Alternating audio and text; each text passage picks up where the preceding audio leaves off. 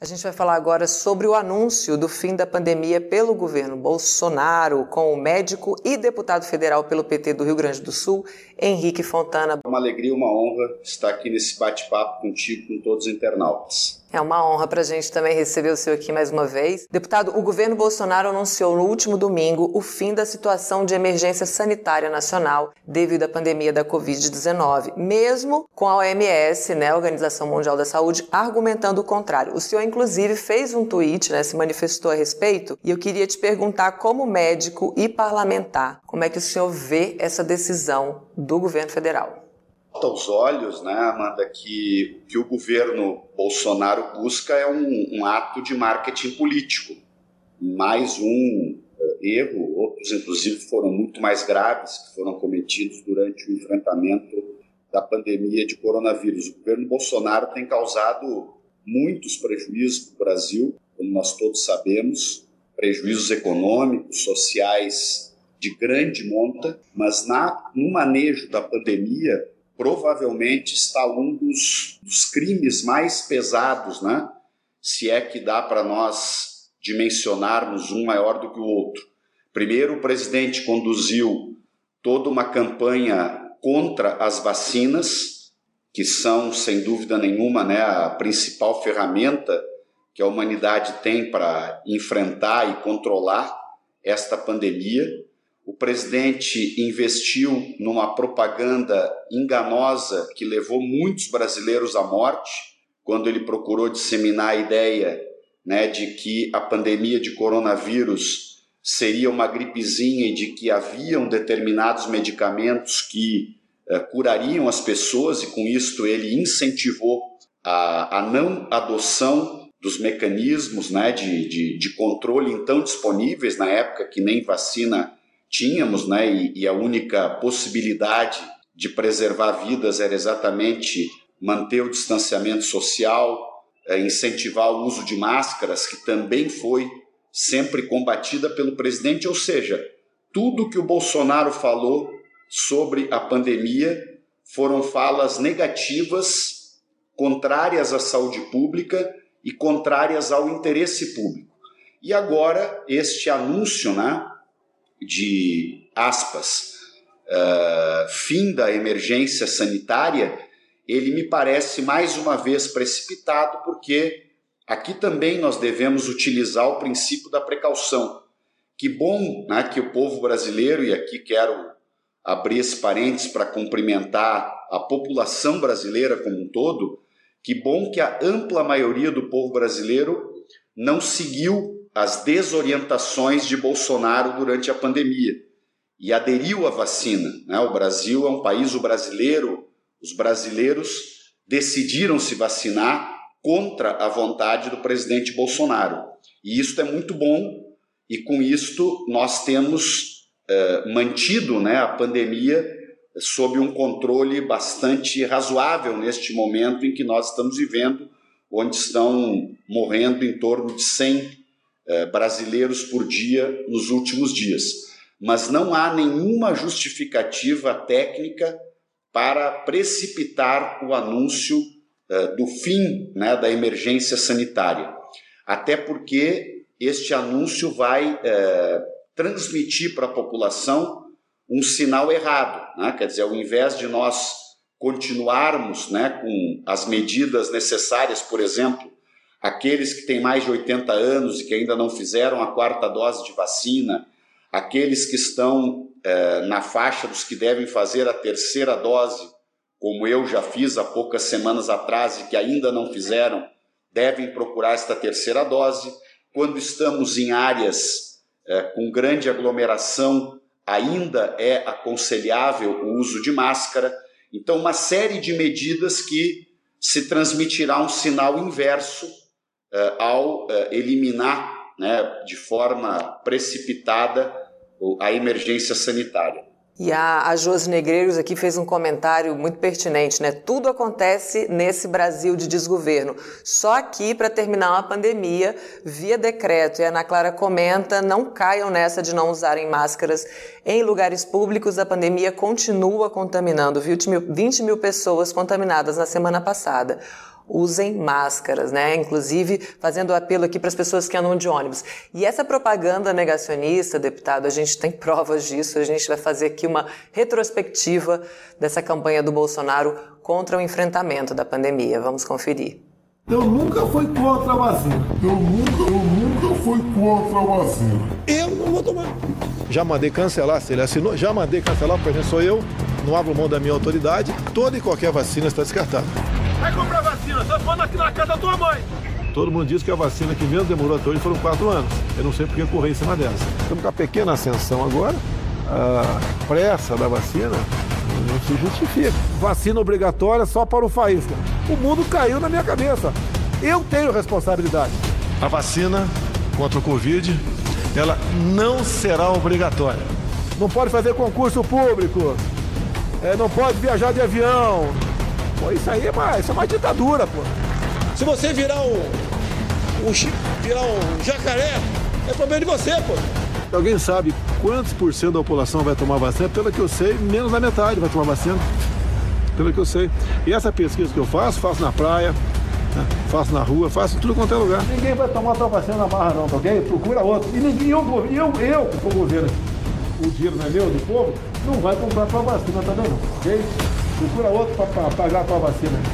E se tiver, vai tomar o quê? Ah, e se tiver, tomar o quê? Quem é o teu médico? Quem é o teu médico? Doutor Bolsonaro?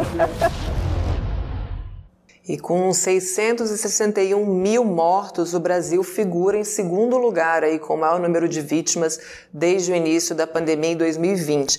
Além de dificultar a vacinação, o Bolsonaro também agiu para piorar a contaminação da, da, do povo?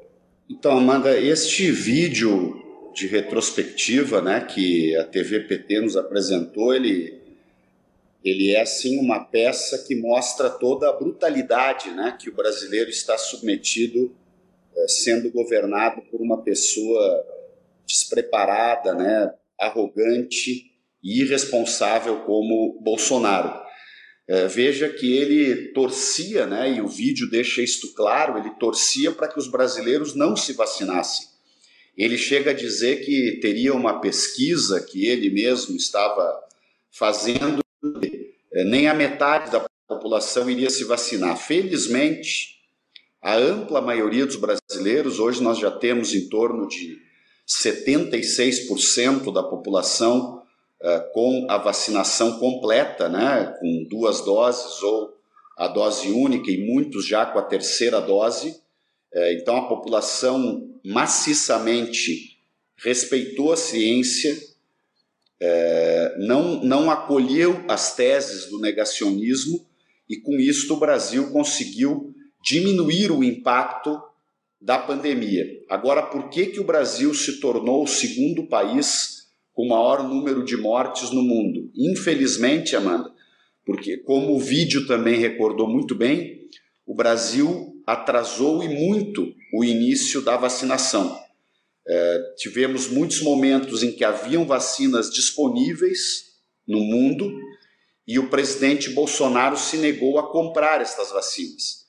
Inclusive, durante aquele período inicial de compra de vacinas, nós fomos é, confrontados né, com aquilo que foi é, o, o, muito além do negacionismo, que foi inclusive um processo de corrupção no esquema de compra de vacinas, ou seja, o governo Bolsonaro deixava de comprar vacinas disponíveis de empresas que tinham vacinas bastante reconhecidas, para com isto buscar vacinas alternativas onde eles cobravam né, a propina de um dólar por vacina. Então, o processo de vacinação brasileira, e o Brasil tinha condições de ter sido um dos países mais rápidos do mundo a vacinar, pela estrutura que temos no SUS, pela, pelo preparo, pela qualidade né, do nosso sistema único de saúde, que teria condições de ter vacinado com muito mais rapidez, mas chegou num dado momento em que o presidente mandou cancelar a compra de vacinas que tinham sido feitas, inclusive à época, eh, pelo então ministro da Saúde. Então, todo este processo né, de negacionismos, de propaganda oposta àquilo que era necessário constitui provavelmente um dos maiores crimes do governo Bolsonaro, crimes pelos quais ele seguramente responderá ao longo dos próximos anos. Mesmo que nós que assistimos uma CPI que apresentou dados extremamente consistentes né, sobre o conjunto de ações deliberadas que o governo Bolsonaro tomou, no sentido de é, inverter processos, alterar processos que deveriam ter sido adotados né, para combater a pandemia, e o governo, inclusive, apostou de forma uh, absolutamente uh, intensa, apostou na ideia uh, da busca da chamada imunidade de rebanho. Eu só recapitulo isso aqui, Amanda, porque falar em imunidade de rebanho numa pandemia como esta é um verdadeiro crime, é um dos maiores que Bolsonaro cometeu. Qual era a ideia que movia as ações do governo? Quanto mais gente se contaminar e antes estas pessoas se contaminarem, mais rápido o país chegaria à chamada imunidade natural, que é aquela que é adquirida pelas pessoas quando infelizmente se contaminam com o vírus e têm que enfrentar a doença. Só que todo o conhecimento científico é, disponível no planeta indicava que jamais um país deveria incentivar a contaminação da sua população, por diversos motivos. Primeiro, porque o vírus tem alta letalidade, especialmente para pessoas mais vulneráveis, os mais idosos e aqueles que têm comorbidades. Segundo, porque em acelerando o, o, o nível de contaminações, o Brasil não tinha, como não teve em diversos momentos, estrutura suficiente para atender as pessoas. Nós vamos aqui recapitular né, da crise de falta de oxigênio, por exemplo, em Manaus, no Amazonas, que foi um crime é, horrendo, um crime absurdo. Né? Então, esta é a, a, a síntese né, do que foi o desgoverno Bolsonaro e do que continua sendo o desgoverno Bolsonaro na área de saúde e especialmente no enfrentamento desta pandemia que marca a história do nosso país e a história da humanidade. Tá, eu queria só fazer o registro aqui que mais da metade dessas mortes aconteceram justamente na gestão do atual ministro Marcelo Queiroga. E o cinismo também, né? Que quando ele alegou o fim da, da, da emergência, ele disse que foi graças à vacinação e ao SUS. Então, tudo que o governo Bolsonaro tenta desmontar e, e atrapalhar foi o, o motivo para o fim dessa emergência. Eu queria que o senhor comentasse também o que, que deveria estar sendo. Desculpa, pode falar.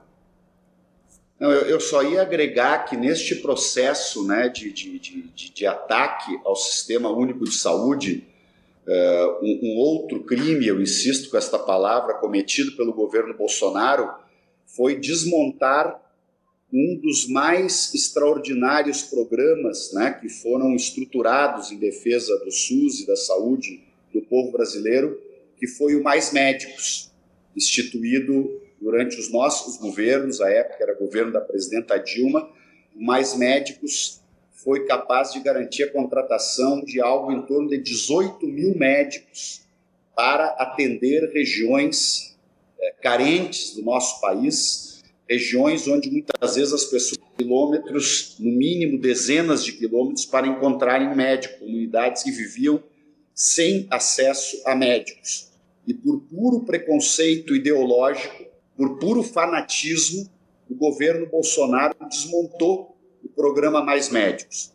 Depois de alguns meses, ele tratou de dizer que faria um outro programa, dando um outro nome. Se fosse só uma propaganda de mudança de nomes, menos mal, mesmo assim seria um equívoco do ponto de vista de boa gestão pública.